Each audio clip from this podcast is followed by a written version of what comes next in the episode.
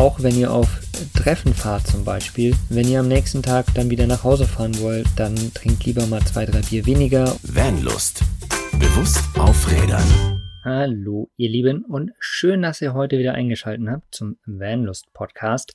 Bewusst auf Rädern. Ja, und das heutige Thema passt auf jeden Fall wunderbar zum Thema bewusst auf Rädern, denn es geht um Don't Drink and Drive. Alkohol am Steuer und das ist natürlich absolut einfach gar keine geile Sache. Das können wir direkt mal vorneweg sagen. Wir wissen alle, was Alkohol mit einem macht, äh, wie sehr es einen beeinflusst. Wir kennen es ähm, alle, denke ich auch. Du bist irgendwo auf einer Party, trinkst ein paar Bierchen und denkst dir, jo, läuft doch noch, kann ich noch fahren, geht schon noch. Ja, aber dass man irgendwie unkoordinierter ist, dass man vielleicht auch die Wahrnehmung beeinträchtigt hat. Ja, und dann fährt man los und dann passieren irgendwelche schlimmen Dinge im miesesten Fall.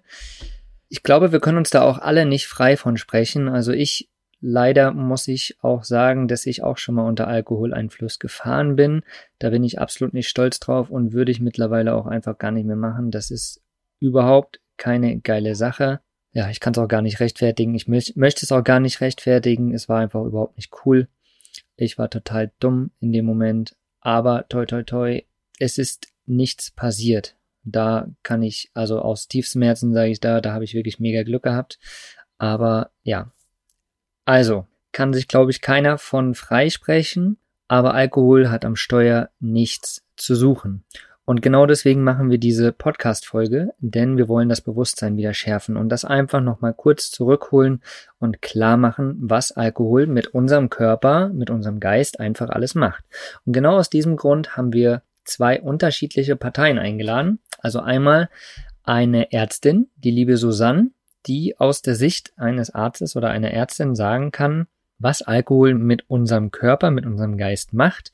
Und sie spricht auch aus eigener Erfahrung, was, ja, was sie da so erlebt hat. Und dann haben wir als zweite Partei nochmal einen Rechtsanwalt, Anwalt für Verkehrsrecht. Und der liebe Sebastian Pelzer, der hat da auf jeden Fall Ahnung und hat uns auch mitgenommen, wenn wir irgendwie als ja, alkoholisierte Person angehalten wurden oder es ist irgendwas passiert, ein Unfall, was da rechtlich natürlich auf uns zukommt und welche Grenzen es gibt und so weiter, wann es eine Straftat ist, wann es eine Ordnungswidrigkeit ist und so weiter und so weiter. Also wirklich zwei spannende Sichtweisen, die uns auf jeden Fall nochmal zurückholen zu mehr Bewusstsein, damit wir immer wieder dran denken, wenn wir losfahren, wenn wir abends was getrunken haben, dass ja, es morgens vielleicht noch gar nicht so genial ist, weiterzufahren.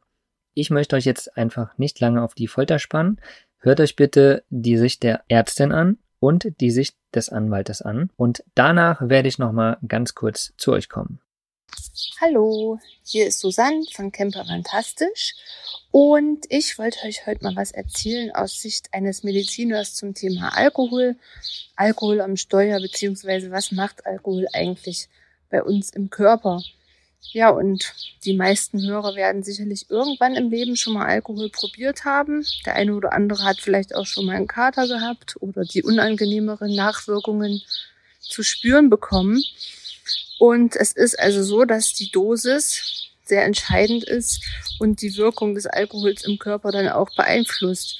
Während also ganz geringe Mengen Alkohol zu so einem euphorisierenden, ähm, antriebssteigernden äh, Zustand führen, wird mit zunehmender Blutkonzentration äh, das Gehirn nach und nach betäubt. Man wird orientierungslos, kriegt Sprachstörungen, ähm, kann nicht mehr ordentlich laufen. Also motorisch ist man nicht mehr wirklich äh, einsatzfähig und natürlich führt das auch dazu, ähm, bei Sehstörungen, motorischer Verlangsamung und so weiter, dass man gar nicht mehr imstande ist, eine Maschine oder ein Fahrzeug zu führen. Die Wirkung ist so ähnlich wie Narkosemedikamente. Ähm, das heißt, Alkohol kann an ganz, ganz viele Rezeptoren binden und überall Wirkung und auch Schaden verursachen. Prinzipiell ist es so, dass äh, die Leber dafür zuständig ist, dass Alkohol wieder abgebaut wird. Schon beim Trinken im Mund, über die Mundschleimhäute wird der Alkohol ins Blut aufgenommen, auch ein geringer Teil im Magen.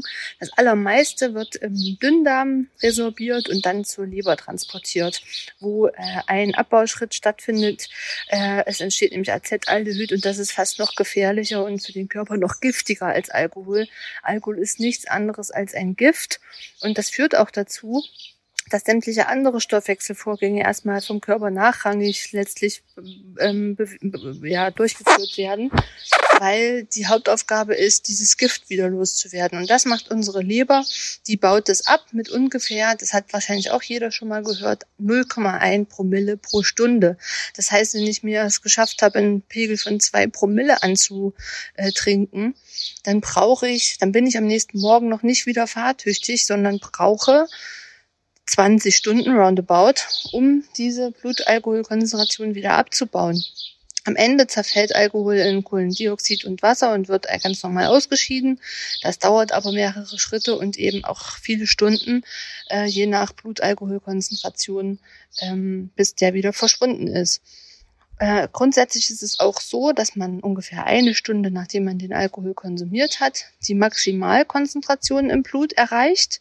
Es sei denn, man trinkt weiter, dann wird natürlich der Pegel erhöht. Es ist aber auch egal, ob das jetzt in Form von Bier oder Schnaps äh, passiert. Also es gibt keinen guten und keinen schlechten Alkohol, sondern nur die Menge des reinen Alkohols pro Einheit ist entscheidend wenn der Alkohol in fünf Bier drin ist, ist er genauso schädlich, wie wenn der die gleiche Menge in einem Schnaps zum Beispiel äh, sich befindet. Und da gibt es auch Grenzwerte, das heißt, ähm, welche regelmäßige Konsummenge sollte von einem Mann beziehungsweise einer Frau, die Werte unterscheiden sich, ähm, nicht überschritten werden. Alkohol geht nicht ins Körperfett, und wir Frauen haben leider eine höhere Körperfettmasse oder Körperfettanteil als Männer, weswegen Frauen auch schneller einen höheren Blutalkoholkonzentrationswert erzielen. Einfach die flüssige Phase im weiblichen Körper ähm, kleiner ist und dadurch die Konzentration schneller steigt an, an Alkohol im Blut.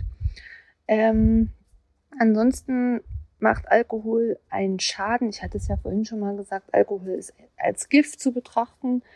Äh, eigentlich eine gefährliche Droge, weil sie äh, so ja, ähm, akzeptiert ist, gesellschaftlich akzeptiert ist, fast schon zum feinen Ton gehört oder man äh, äh auch, auch ähm, ja, blöd angeguckt wird, wenn man sagt, man möchte nichts trinken. Ähm, und eben so verbreitet ist, günstig zu kaufen ist, zumindest hier in Deutschland ist das der Fall. Ähm, macht sehr, sehr viel Schaden. Vor allen Dingen, wie angesprochen, in der Leber, denn die ist maßgeblich dafür zuständig, den Alkohol wieder abzubauen und verändert sich durch die regelmäßige Verarbeitung von Alkohol, indem zum Beispiel eine Fettleber entsteht. Und auf Basis einer Fettleber kann Leberzirrhose entstehen und auf Basis von Leberzirrhose auch irgendwann mal bösartige Neubildungen in der Leber. Aber Alkohol kann auch überall anders Schaden anrichten, weil er überall hinkommt. Äh, das heißt, wir haben ihn im Mund, es kann Erkrankungen im Mund geben, im Magen, Magengeschwüre oder andere Erkrankungen des Magens können die Folge sein. Ähm, auch das Gehirn leidet unter dem regelmäßigen Alkoholkonsum. Es gibt das äh, Korsakow-Syndrom, das ist wie so eine Art äh, Demenz, ganz schwere Demenz, die äh, schwere Alkoholiker entwickeln können, wenn sie über Jahre getrunken haben. Ähm, ja, und es gibt, also die Palette ist unendlich lang, was Alkohol an Krankheiten auslösen kann. Und äh, leider vergisst das unser Körper auch nicht. Also dieser Schaden, den äh, so eine durchzechte Nacht anrichtet, der ist quasi gespeichert ich weiß noch aus meiner Jugend, da wurde mal gesagt, da sind dann 10.000 Nervenzellen futsch. So viele werden es vermutlich nicht sein. Aber der Schaden ist irreversibel. Ich muss sagen, in meiner Tätigkeit als Ärztin im Krankenhaus oder auch in der Praxis äh, habe ich mit Alkoholopfern in Anführungsstrichen nicht allzu viel zu tun gehabt, weil wenn jemand zum Beispiel einen Verkehrsunfall alkoholisiert verursacht hat, dann äh, ist es im Krankenhaus so, dass man sich da um die Verletzungen kümmert und ob der jetzt äh, besoffen war oder nicht, das ist so ein bisschen untergeordnet, spielt also jetzt eine kleinere Rolle. Wenn dann ein Bein gebrochen ist, muss es halt operiert werden. Ähm, aber ich habe einen Fall mal erlebt oder miterlebt äh, in meiner bisherigen Berufslaufbahn. Und zwar hat er ein äh, Kumpel bei seinem Kumpel sozusagen, die haben zusammen gesoffen. Und äh, zwar am helllichten Tage, gleich morgens nach der Nachtschicht angefangen. Und die wohnten im vierten Stockwerk, äh, zwei Wohnungen nebeneinander, blöderweise, aber ein Hauseingang dazwischen liegend. Und äh, der Patient, der spätere, der wollte äh, abkürzen, der hatte keine Lust runterzulaufen und wieder hoch und er ist dann einfach in Unterbuchs vom Balkon zu Balkon geklettert und hat das aber leider nicht geschafft. Er ist abgestürzt aus dem vierten Stock, hat es initial schwer verletzt überlebt und ist dann leider mit äh, 38 Jahren und zwei Töchtern, die er hinterlassen hat und Frau, ähm, an den Folgen dieses Sturzes verstorben. Ansonsten ist es keine Seltenheit, dass auf Intensivstationen so stark Alkoholiker zum Ausnüchtern kommen. Die schaffen dann Blutkonzentrationen von 4,5 oder noch mehr Promille. Das würde jetzt für einen Gelegenheitstrinker, wie ich jetzt für mich mal bezeichnen würde, überhaupt nicht erreichbar sein. Also ich würde es gar nicht schaffen, ohne vorher solche körperlichen Einschränkungen zu haben, dass ich wahrscheinlich an einer Alkoholvergiftung äh, sterben würde. Aber der regelmäßige Konsum, regelmäßiges Saufen, nenne ich es mal, ähm, das führt dazu, dass auch ein Gewöhnungseffekt eintritt und dass man eben solche hohen Konzentrationen erreichen kann. Die Menschen sind dann komplett äh, nicht ansprechbar, manchmal atmen sie auch nicht alleine und müssen dann mehrere Tage 0,1 Promille pro Stunde, wir erinnern uns, auf Intensivstation ausgenüchtert werden. Also Leute, steigt nicht besoffen ins Auto, klettert nicht vom Balkon zu Balkon. Es ist so ein Symptom vom Alkoholkonsum, dass man sich überschätzt und leichtsinnig wird. Und das sollte man überhaupt nicht machen. Ihr seid nicht alleine auf der Welt. Es fahren kleine Kinder mit dem Fahrrad rum. Äh, ihr habt Familie, die euch liebt und behalten möchte. Also seid nicht dumm, macht keine Dummheiten, lasst das Auto stehen und geht zu Fuß oder pennt bei einem Freund, wenn ihr was getrunken habt. Und in diesem Sinne, viel Spaß.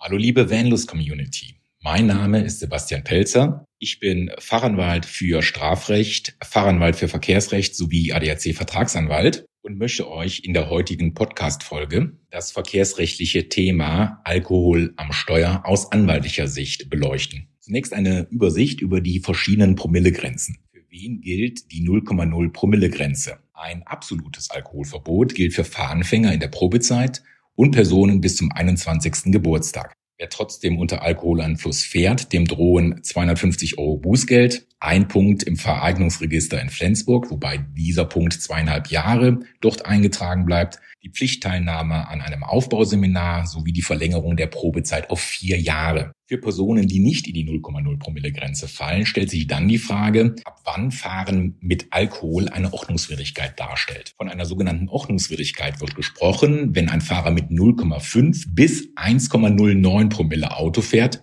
und keine weiteren Auffälligkeiten bestehen. Das heißt, ohne Kontrolle gar nicht bemerkt worden wäre, dass der Autofahrer Alkohol getrunken hat. In diesem Fall ist mit folgenden Sanktionen zu rechnen. Mithin 500 Euro Geldbuße, zwei Punkten in Flensburg, die dann aber wiederum fünf Jahre eingetragen bleiben, sowie einem Monat Fahrverbot, wobei ich nach Verbüßung des Fahrverbotes den Führerschein automatisch zurückerlange. Daneben stellt sich die Frage, wann Fahren mit Alkohol eine Straftat darstellt. Eine Straftat liegt zum einen vor, wenn der Fahrer zwischen 0,3 und 1,09 Promille aufweist und dazu sogenannte alkoholtypische Ausfallerscheinungen hinzutreten. Dies ist immer dann der Fall, wenn der Autofahrer zum Beispiel Schlangenlinien fährt oder es zu einem typischen Unfall unter Alkoholeinfluss kommt. Hier spricht man von der relativen Fahruntüchtigkeit des Fahrers. Demgegenüber handelt es sich stets um eine Straftat, wenn der Fahrer mindestens 1,1 Promille hat. Auf Ausfallerscheinungen kommt es dann nicht an. Hier spricht man von der absoluten Fahruntüchtigkeit des Fahrers. Liegt hiernach eine Straftat vor, droht einem Ersttäter grundsätzlich eine Verurteilung zu einer Geldstrafe in Höhe von circa einem Monats Nettogehalt. Hinzu kommen drei Punkte in Flensburg sowie eine Führerscheinentziehung von mindestens sechs Monaten, wobei der Regeltarif bei den Staatsanwaltschaften und Gerichten bei rund neun bis zwölf Monate Entziehung liegt. Vor Ablauf dieser sogenannten Sperrfrist darf die Führerscheinstelle